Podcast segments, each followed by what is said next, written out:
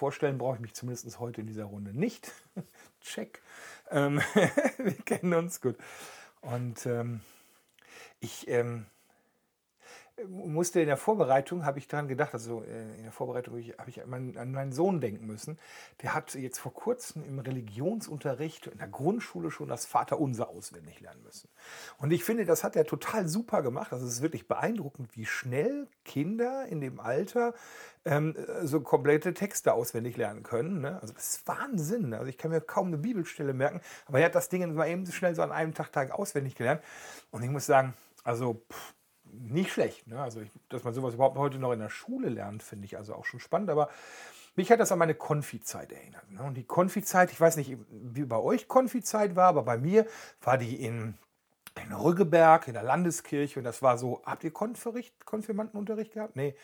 Frei, nee, äh, das freikirchliche Äquivalent. freikirchliche Äquivalent, okay. Und ähm, der, also bei, bei mir, der Konfi-Unterricht, äh, das war wirklich also es gibt netten Konfi-Unterricht, wo eigentlich auch jeder schafft, aber bei uns war Druck und Drall und Geschwindigkeiten. Also bei uns war das wirklich militärischer Drill von Pastor Wilmer, der, der dann auch ähm, abgefragt hat und da sind Leute durch die Prüfung gefallen und mussten ja wiederholen und so weiter und so fort. Da wurde auswendig gelernt wie Sau und wenn du mal nicht im Gottesdienst war, warst, dann hat nicht eine Unterschrift von den Eltern gereicht oder so. Nein, dann ist er persönlich bei uns zu Hause vorbeigekommen, um zu erklären, wie wichtig es doch für einen Christen ist, in eine Gemeinde zu gehen und so. Ah, boah, das war, das war richtig Druck und Drall. Ähm, also ich hab, muss zugeben, ich habe damals nicht verstanden, warum ich diese ganzen Sachen auswendig lernen musste. Und ich habe auch nicht verstanden, was die Sachen bedeuten. Texte wie Christi Dulam Gottes, der die trägst, die Sünd der Welt. Ich habe mich immer gefragt, was ist ein Dulam? Ne? Also ich, pf, keine Ahnung. Ähm, es war einfach nur ein reines Runterrattern. Und manchmal habe ich das Gefühl, auch so bei meinem Sohnemann, als er das Vaterunser gelernt hat, so, der hat das einfach runtergelernt und dann, dann ist da natürlich auch noch so dieser, diese merkwürdige alte Satzbau dabei, ne, wo ich dann frage, weißt du überhaupt, was das bedeutet? Nö, eigentlich nicht. Ne? So, aber wenn man weiß, was das bedeutet, dann wäre es vielleicht sogar hilfreich, um es dann zu lernen. Ne? Also wenn man den Sinn weiß, dann, dann ist es leichter, sich das zu behalten. Ne? Aber irgendwie so richtig verstanden habe ich das nicht. Und genauso, wenn man sich jetzt mal, wer war schon mal von, wart ihr schon mal in einem orthodoxen Gottesdienst?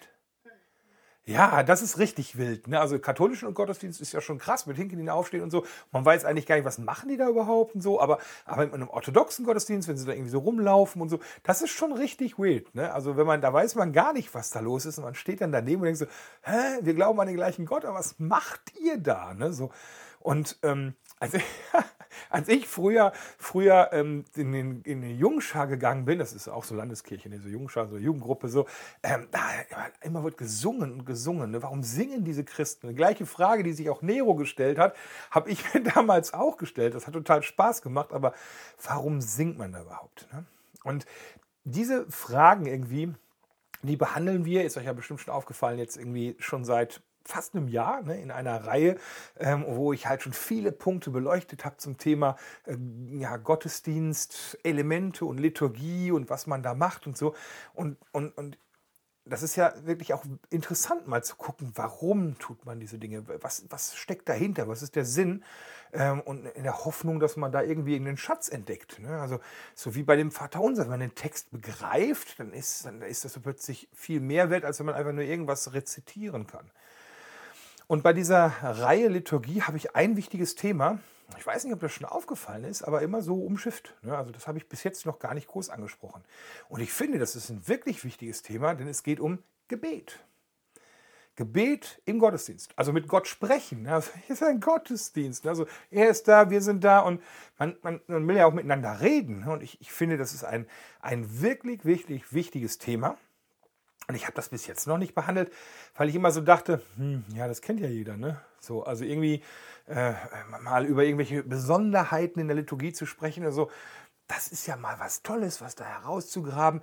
Aber so, ey, Gebet, ja, dann wird der Nächste sagen, ja, ich bete ohne Unterlass. Die Mystiker, oh, nicht schon wieder. So, aber, aber es ist ja, ich hoffe, euch nicht zu langweilen mit so einem Thema, aber wenn ich so eine Reihe mache, dann darf ich das ja nicht auslassen, nur weil Gebet halt Usus ist. Ne? Und deshalb habe ich gedacht, okay, heute, jetzt relativ schon zum Ende von der Reihe, werde ich doch mal dieses wichtige Thema äh, nehmen und mal darüber sprechen, Gebet im Gottesdienst.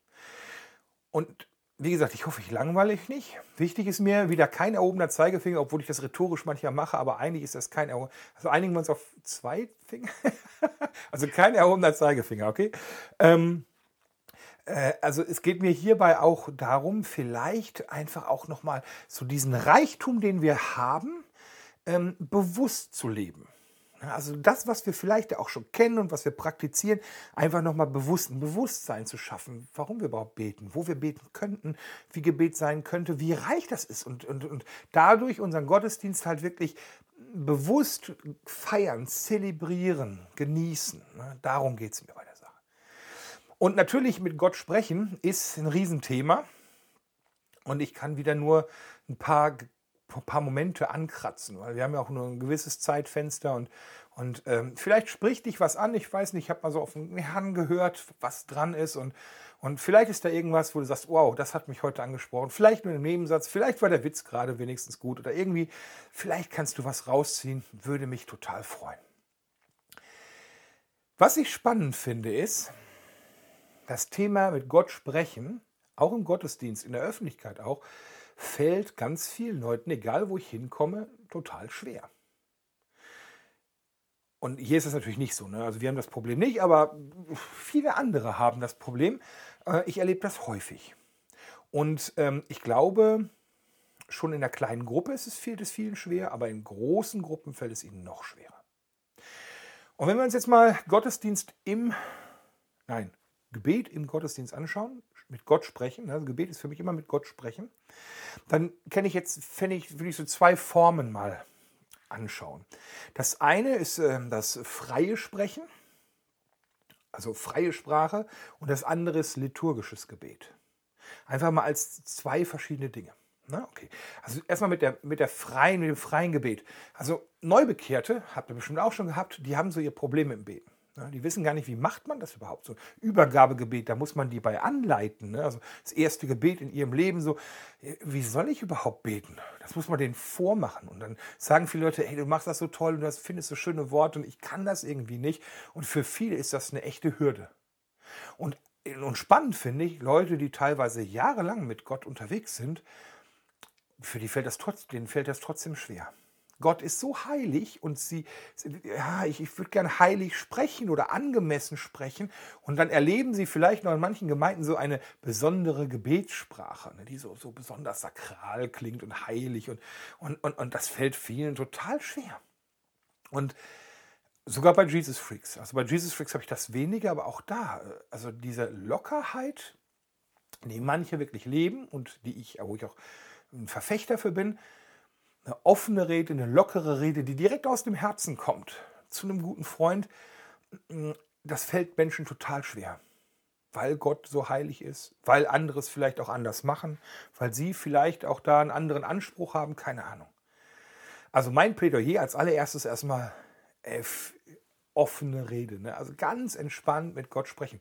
Und, und ich, die meisten wissen das, ne? aber so, Gott kennt uns total. Ne? Also das, das muss man auch sich immer wieder sagen. Und ich muss mir das auch immer wieder sagen. Gott kennt mich total.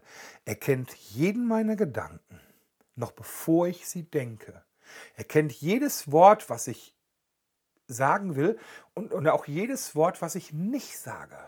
Bewusst, weil ich, weil ich, weil ich, weil es vielleicht zu schmutzig ist oder keine Ahnung. Und wenn das der Fall ist, und wenn Gott sagt, ich bin ein guter Vater, also, also das ist ja, wenn er sagt, ich Vater, ne, das, das, dann, dann bringt er das Ganze auf eine ganz intime Ebene eigentlich. Dann, dann, warum dann verstellen? Er weiß, was ich denke, was ich gerne sagen würde und was ich dann modifiziere, damit es besser klingt. Aber ist es dann noch aus meinem Herzen? Oder sind das irgendwelche Etikette, die dann versuchen, da so einen Filter drüber zu legen? Und jetzt mal ganz ehrlich, wie redet man mit einem Vater? Also mit einem guten Vater. Ne? Also ich hoffe, also gute Väter kennt ihr vielleicht, also hoffe ich. Ich kenne eure, eure familiären Beziehungen nicht. Und, aber wie redet man mit einem Vater? Höflich, ja, meistens. ich habe Kinder. Äh, und offen. Offen auf jeden Fall. Ne? Man darf alles erzählen. Ne? Und was ich spannend finde, ist, wenn man dann so diese Haltung von Gott sieht, 2. Mose, da wird beschrieben im Kapitel 33 ab Vers 11, da wird beschrieben, wie Gott mit Mose spricht. Nicht wie Mose mit Gott spricht, sondern wie Gott mit Mose spricht.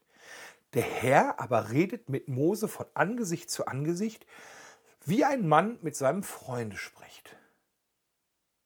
So wählt Gott, der heilige Vater, die Gesprächsform, wie er mit uns sprechen möchte, wie mit einem Freund. Ne, ist nicht Mose, der, wo man sagt, ey Mose, wie kannst du nur so flapsig da? Nein, Gott wählt diese Gesprächsform. Und das finde ich ganz spannend, weil ich glaube, durch Jesus, der den Weg frei gemacht hat ins Allerheiligste, ist das genauso möglich. Wir stehen ja heilig und untadelig und makellos vor Gott. Und wir können genauso sprechen und Gott spricht mit uns wie mit einem Freund oder einer Freundin. Und ähm, ich finde das ganz spannend, wenn ich so gucke, wie redet Gott mit mir. Also ich habe mich auch mit anderen unterhalten und die beschreiben das auch manchmal und bei denen ist das total anders. Ne? Aber wie redet Gott mit mir? Gott redet genau in meiner Sprache, mit meinen Worten zu mir. Ne? Und Jesus benutzt auch manchmal wirklich harte Worte, nicht jugendfreie Worte. Also einfach, weil das meine Sprache ist, weil das meine Denke ist, weil das etwas ist, was bei mir etwas antriggert. Da kann das passieren, dass ich irgendwas sehe und mich etwas wütend macht und ich dann denke, fuck. Und dann denke ich, ah, ah, kannst du jetzt so nicht, so nicht beten, ne? Und dann, äh, ja, dann könnte man sagen, oh, oh guter Vater, irgendwie, ich finde das doof. Und dann habe ich das Gefühl, dass Jesus sagt, ja, ich finde das auch scheiße, Alter. Also Alter sagt Jesus zwischendurch zu mir und Scheiße habe ich auch schon gehört. Es ist meine Sprache und ey, Jesus sagt Alter zu mir. Das ist, aber ist ehrlich der Alte. Ne? Aber äh, ich weiß nicht, kennt ihr das auch? Also das, ich weiß, würde mich mal interessieren, dass, dass Gott mit euch spricht in einer Sprache, die für euch typisch ist und die bei anderen nicht passen würde. Aber es ist die eigene Sprache, die Gedanken, die man im Herzen hat. Und, und deshalb, wenn, wenn euch das manchmal schwer fällt, dann einfach mal die Übung. Stell dir mal einen guten Freund vor eine gute Freundin, mit der du sprichst. Das ist so die Art und Weise, die gleiche Wortwahl, mit der du auch mit Jesus sprechen kannst. Weil dein guter Freund Jesus, das macht keinen Unterschied. Und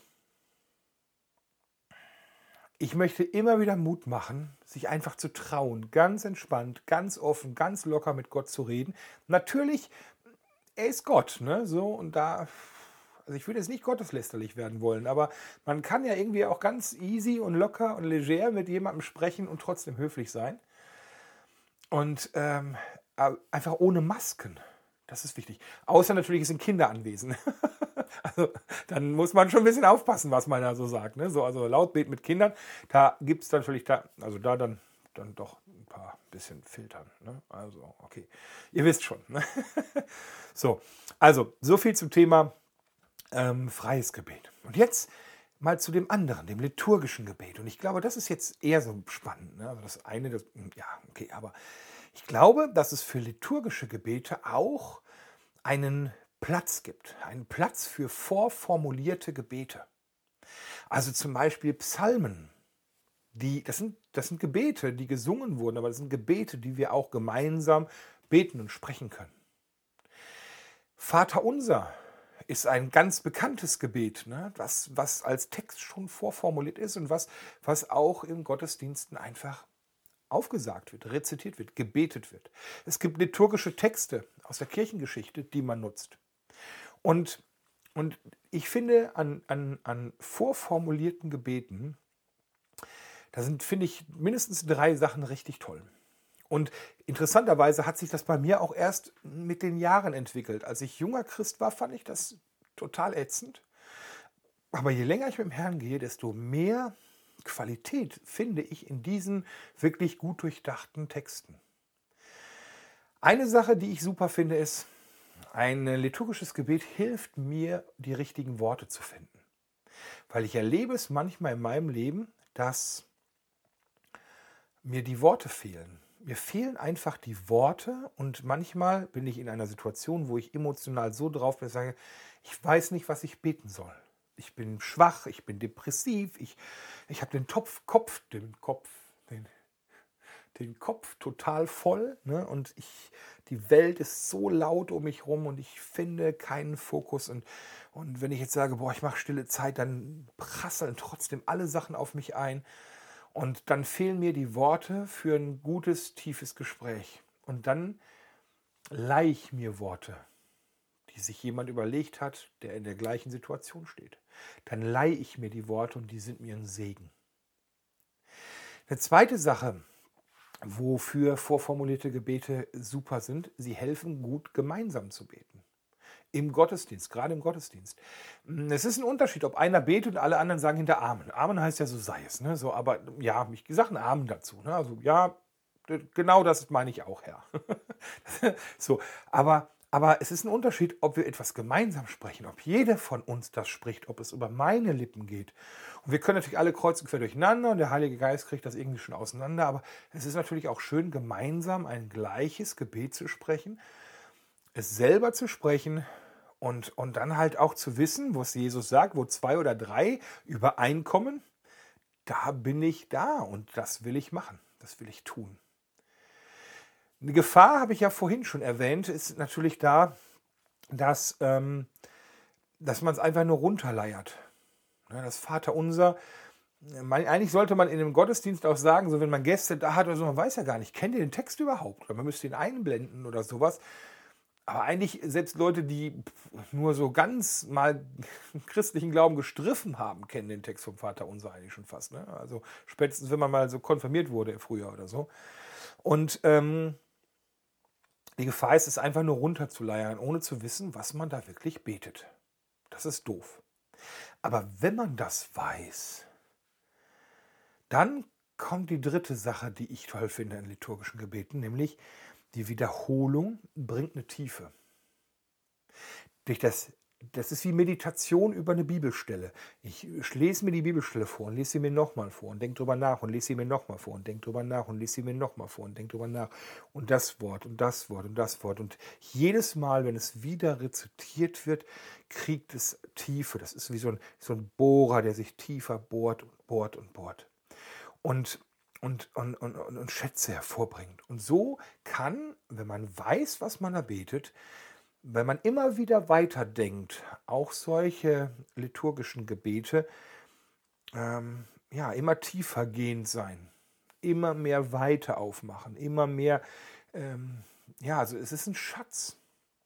Wenn man Abendliturgien spricht und das jeden Abend die gleichen macht oder so, dann merkt man, dass das über Wochen und über Monate plötzlich eine Qualität entwickelt, die es am Anfang nicht hatte. Es ist ein Schatz.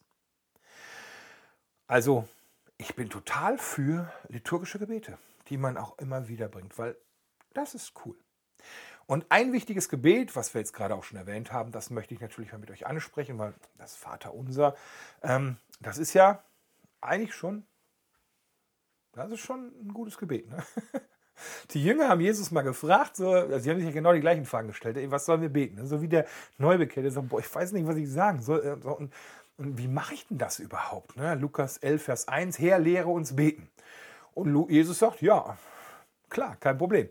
Und sagt ihnen ein Gebet, das Vater unser, so kennen wir es, oder unser Vater, äh, je nachdem, wie du grammatikalisch drauf bist. Und, äh, und da ist so alles drin. Und ich will das heute nur kurz ansprechen, ne? aber lass uns das mal durchgehen und gucken, was da so drin steckt in diesem Gebet, weil ich finde das Vater unser Wahnsinn. Ja, es fängt an mit den Worten Vater unser. Vater unser im Himmel. Aber erstmal Vater unser. Das ist als allererstes, sagt Jesus so, an wen ist dieses Gebet eigentlich gerichtet? Zu wem spreche ich? Und hier finde ich wieder spannend, dass gewünscht ist von Gott eine intime Ansprache. Vater ist eine intime Ansprache, ist viel intimer als, oh großer Herr. Ne, Vater ist etwas sehr, sehr Persönliches, ist etwas Intimes. Und wir dürfen uns frei fühlen. Er ist unser guter Vater. Er hat das bestimmt. Ey, du, ich bin dein Vater. Gott ist für dich da. Gott ist für dich. Und Gott wünscht sich halt auch diese intime, familiäre Beziehung. Vater unser im Himmel der nächste. Und im Himmel finde ich spannend, denn er steht über allem. Über den ganzen Dreck der Welt singen wir in einem Lied. Ne? wir richten unseren Blick auf ihn zum Himmel hin, weg von unserer Scheiße, in der wir hier sind. Und er steht über allem. Also es ist doch herrlich, dass man, dass man den Blick zum Himmel richtet. Geheiligt werde dein Name. Und jetzt das Erste, womit wir anfangen, im Endeffekt, wir sprechen ihn an, wir schauen ihn an und fangen an, ihn anzubeten. Geheiligt werde dein Name, das ist Lobpreis. Wir preisen seinen Namen, wir ehren ihn, wir loben dich, wir preisen dich, wir beten dich an. Übrigens auch liturgischer Text. Wir rühmen dich und danken dir, denn groß ist deine Herrlichkeit. Anbeten. Ne? So, geheiligt werde dein Name. So, und das als erstes ist eine gute Sache, in einem Gebet erstmal mit sowas anzufangen. Ne? So, ihn zu bestaunen, ihn zu heiligen. Dann, dein Reich komme, dein Wille geschehe, wie im Himmel, so, auf, so auch auf Erden. Und hier, das finde ich ein ganz spannendes Ding, da komme ich auch später nochmal drauf. Hier proklamieren wir seine Herrschaft. Dein Reich komme. Reich ist ja sozusagen das, das Hoheitsgebiet von ihm. Und wir, wir sagen, okay, du bist da und dein Reich komme, deine, deine Herrschaft breche an wie im Himmel, so auf Erden. Also, also wir ziehen den Himmel auf die Erde und sagen, so, da oben gehört dir alles und da oben reagiert, also jeder gehorcht dir. Und hier soll das auch so sein. Wir ziehen das runter und wir stellen uns unter seinen Wille. Dein Wille geschehe. Also du bist der Herrscher über uns, über unser Umfeld und das soll hier auf der Erde passieren, so wie im Himmel. Da ist das ja selbstverständlich, dass irgendwie alles passiert, was du sagst. Und hier soll das auch sein. Das ist interessant, denn das ist Fürbitte. Das ist ja eine Fürbitte. Wir wünschen uns, dass deine Reich, deine Regeln, deine Herrschaft hier passiert. Als nächstes gucken wir auf uns. Unser tägliches Brot gib uns heute. Und es darf auch gerne Wurst dabei sein, Käse oder, oder aber je nachdem Kuchen. Ähm, hier geht es, glaube ich, allgemein einfach nur um Versorgung. Ne? Also Herr, bitte versorg uns körperlich. Ich meine, wir sind jetzt in einem Leben, wir, wir leben in einer, in einer Zeit, in einer, in einer Gesellschaft, wo wir eigentlich nie Hunger leiden. Also da, unser tägliches Brot gibt uns heute, da wird der Herr wahrscheinlich sagen, ja, ich versuche dir irgendwie gesundes Brot zu geben. also einfach, aber Versorgung kennen wir doch auch. Da gibt es dann mal Jobnöte. Außer natürlich, wir haben ja keine Jobnöte, aber Jobnöte gibt es für Leute, die irgendwie sagen, ich weiß nicht, wo das Geld herkommen soll und, und, und, und all diese Sachen, die stecken da mit drin. Es geht hier um körperliche Versorgung, aber auch um seelische Versorgung. Und, und Gott weiß, was wir brauchen. Und er sagt ja selber, bittet, so wird euch gegeben. Also unser täglich Brot gib uns heute, Herr. Bitte versorg uns mit allem, was wir brauchen, dass es uns gut geht.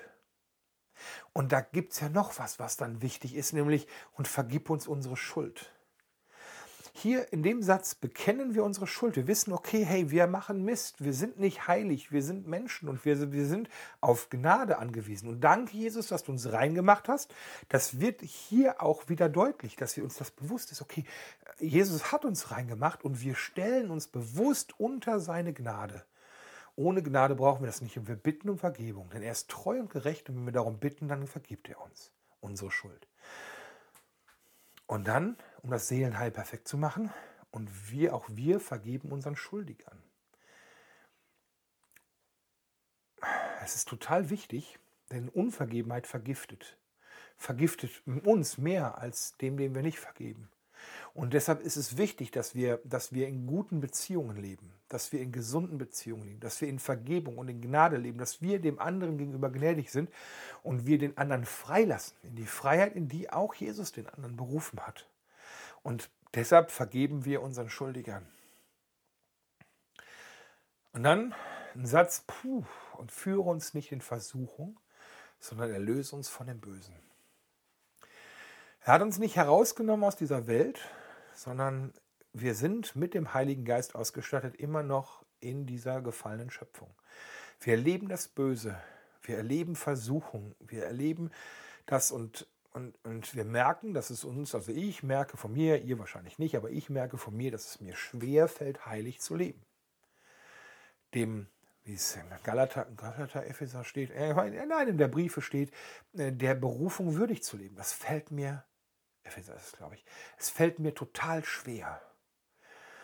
Und führ uns nicht in Versuchung, versuch uns nicht über dem Maß, also lass nicht zu, dass deine Versuchung zu groß wird.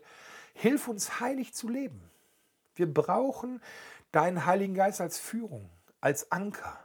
Und wir bitten um Schutz unserer Seele. Wir wollen nicht, dass irgendwie unsere Seele zu Schaden kommt. Wir wollen nicht, dass wir irgendwie da wegkommen von dir. Und bitte gib uns Kraft, dem zu widerstehen.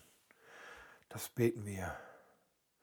Und dann gucken wir wieder auf ihn, denn dein ist das Reich wir enden wieder mit Anbetung. Wir gucken wieder auf ihn. Das war, gerade waren jetzt ja die Wellen, ne, die, die Wogen, wenn man aus dem Boot steigt und, und führe uns nicht in Versuchung und der Kampf und das Böse. Aber jetzt blicke ich auf ihn und sage, aber, aber, aber dein ist das Reich. Er ist der Herrscher. Du bist der König. Du bist der Herr. Du bist größer. Und die Kraft, du bist mächtiger als alles, was es gibt. Niemand kann mich aus deiner Hand reißen. Seine Kraft, deine Kraft lebt in uns, Herr. Er schafft das Wollen und das Vollbringen. Und die Herrlichkeit in Ewigkeit. Wir preisen dich, wir loben dich, Herr. Wegen, nicht für das, was er tut, sondern wegen seiner Herrlichkeit in Ewigkeit. So sei es. Das ist das Gebet. Amen. Ne? Das ist, ich finde, mega Dingen. Also es ist riesig. Und ich finde, dieses, jede dieser Gedanken ist eine eigene Predigt wert. Das wären so zehn, zehnteilige Predigtreihe. Könnte man über das Vaterunser machen, vielleicht im nächsten Jahr. ich muss mal gucken. Ähm, also, das ist, jedes dieser Dinger ist eigentlich eine eigene Predigt wert. Aber Jesus hat hier nicht ein Gebet geschaffen, was man einfach so runterleiert sondern und sich über die Grammatik fragt, sondern hier hat Jesus eine saubere Gliederung gegeben. Wir beginnen auf ihn zu schauen, ihn anzubeten. Wir gucken um uns, unsere Beziehung, wir gucken um unsere Nöte. So, wir vergeben anderen, wir bekennen Schuld, wir kriegen Schuldvergebung zugesprochen und dann wir schauen wieder auf ihn und und also man endet wieder mit also es ist eine super Gliederung. Aber ich glaube, dass Jesus hier Anhaltspunkte gegeben hat, so eine, so eine, so eine, so eine To-Do-Liste, die man ab beten kann. Aber ich glaube, Jesus hat so in einem, in einem kleinen Satz, zumindest Johannes oder so bestimmt noch gesagt, so, ihr könnt die einzelnen Punkte auch gerne ein bisschen ausführlicher beten. so, das ist nur so ein, so ein Anhaltspunkt. Ne? So. Und, und sie fragen ihn, also das, ich glaube, das Gebet auch, das ist kein Muss, dass man so betet.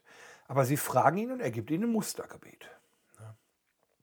Und meine Anregung, Hausaufgaben, meine Anregung zur Meditation für einen selber, dass man sich mal jeden Tag einen Teil davon nimmt. Das Vaterunser betet und einen Teil davon nimmt und den mal ausbreitet. Den mal wirklich durchdenkt, den durchbetet oder mal eine ne Woche. Nur über einen Punkt, dein Reich komme. Ein, da mal wirklich hängen bleiben dran. Und dann ähm, halt das so, so dann mal den einen Teil, dann mal den nächsten Teil, dann mal den nächsten Teil, so der Reihe nach versuchen, das mal auszubreiten, tiefer reinzugehen. Das ist für die stille Zeit. So, und im Gottesdienst oder vielleicht auch mal für eine Gruppenarbeit oder sowas, dass man da mal dran geht, finde ich auch ganz spannend.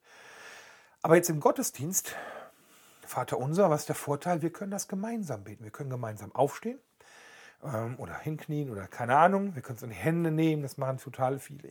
Keine, äh, also das ist zum Glück jetzt mit der Corona-Zeit, ist das, komm, lass uns mal das Vater unser beten, wir nehmen uns in die Hände. Nein, das will jetzt keiner mehr. Gut.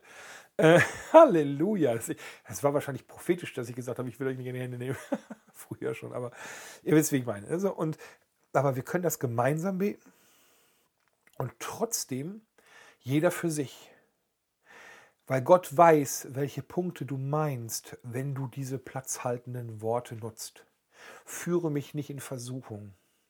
Da hast du automatisch Dinge im Kopf, Themen im Kopf, im Herzen, wo du weißt, das sind meine Versuchungen.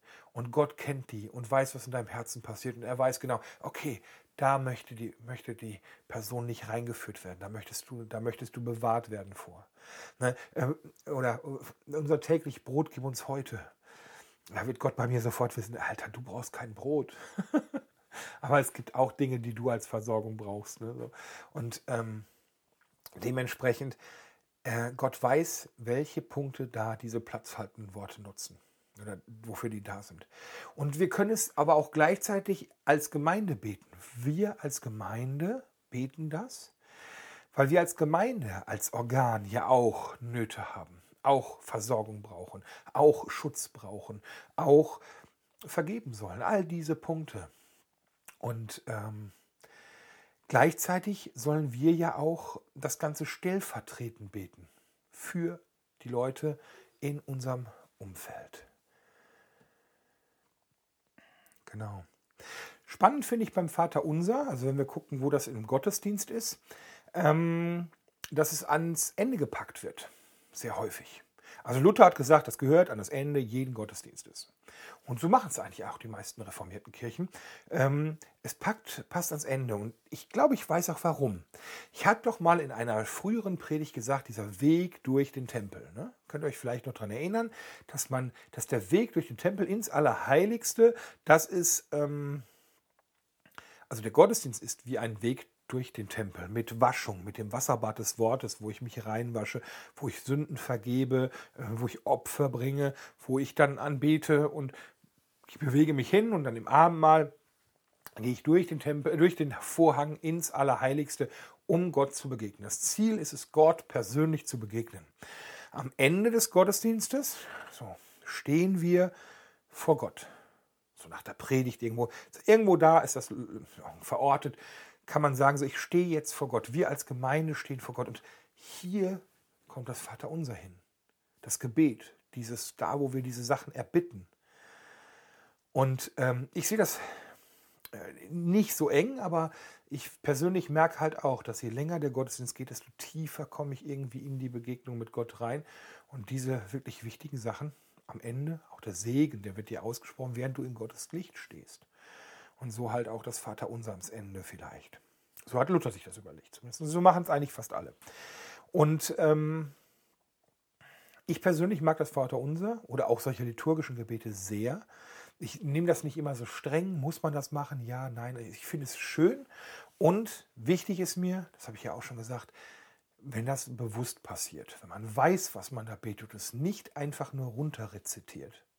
Und deshalb nochmal meine Anregung, meditiert mal über diese einzelnen Textpassagen.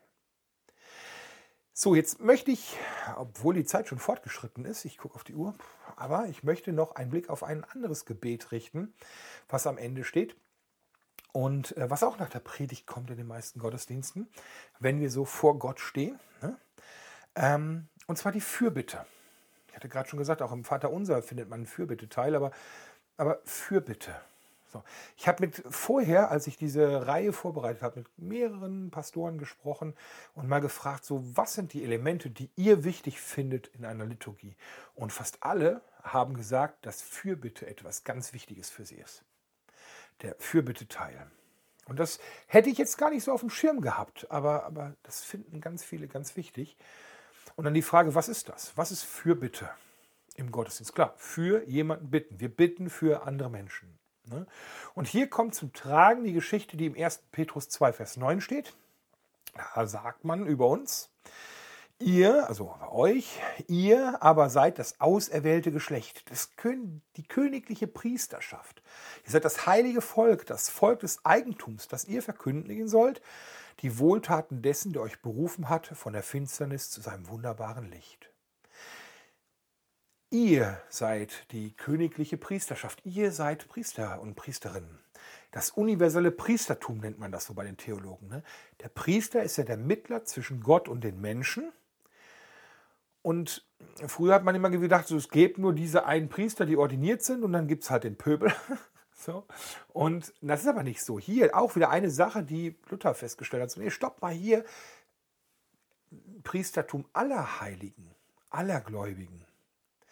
Wir alle stehen ein für unser Umfeld. Wir alle stehen für die Menschen unserer Stadt ein. Wir alle stehen für, wir sind Mittler zwischen Gott und den Menschen, die ihn nicht kennen. Wir sind Priester. Und wir bitten, wie im Vater unser, dein Reich komme, deine Herrschaft soll kommen, deine Regeln sollen gelten, deine Herrlichkeit soll anbrechen, dein Wille geschehe. Gott will nur Gutes, seine Güte, seine Barmherzigkeit. Menschen soll es besser gehen. Und das hier auch auf Erden, wie im Himmel. Das ist pure Fürbitte. Und ganz praktisch, wofür bittet man im Gottesdienst? Für andere Menschen. für Umstände, für Versorgung, für Nöte, für Bewältigung von Katastrophen, für es gibt so viel. Unsere Welt, wenn man sich mal umguckt, ist so im Arsch, ne? dass puh. Und Fürbitte ist in dem Zusammenhang ein wirklich, wirklich mächtiges Werkzeug. Ein mächtiges Werkzeug. Gemeinde hat einen Auftrag. Hat viele Aufträge. Da haben wir letztes Mal drüber gesprochen. Ne? Die Gemeinde hat Aufträge. Und ein Auftrag davon ist Diakonie, was so viel heißt wie Dienst. Der Dienst an anderen. Anderen Menschen helfen, anderen Menschen dienen. Und da können wir total viel tun. Das machen aber auch andere Vereine. Wohltätige Vereine, NGOs und so. Da machen ganz viele und wir können natürlich als Gemeinde unsere soziale Verantwortung übernehmen. Das ist wichtig, das ist gut. Aber wir können etwas, das nur wir tun können. Wir können unsere Hände nehmen und irgendetwas Gutes tun, das sollen wir machen, das ist gut. Aber es gibt doch Situationen wie bei manchen Nöten oder Katastrophen oder so, da, da können wir, da kann keiner helfen. Aber wir können das. Denn, ich weiß nicht, diesen Satz habe ich irgendwie vor Ewigkeiten mal gehört und der stimmt. Gebet ist, wenn der Himmel arbeitet. Du kannst etwas mit deinen eigenen Händen tun oder du kannst es beten. Und Gott reagiert auf jedes Gebet. Er erhört jedes Gebet.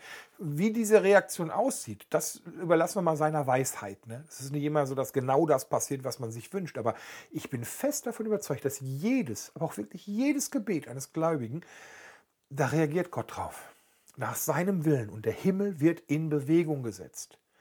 Da sind Heere und Heerscharen, die, die anfangen zu rödeln. Immer, immer, wenn wir beten.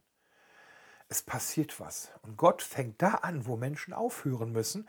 Und er wünscht sich unsere Bitte dazu. Weil er möchte das irgendwie mit uns zusammen machen. Er wünscht sich, dass seine Kinder zu ihm kommen und sagen, Herr Gott, siehst du das Leid auch? Ja, natürlich sehe ich das. Ich bin allmächtig. Ja, bitte, dann lass uns doch mal was dagegen tun. Wir können nicht, aber du kannst. Ja, gerne. Das ist Fürbitte. Und im Gottesdienst, wie kann das da aussehen? Und stell dir doch einfach mal vor, du bist jetzt durch diesen Tempel gegangen.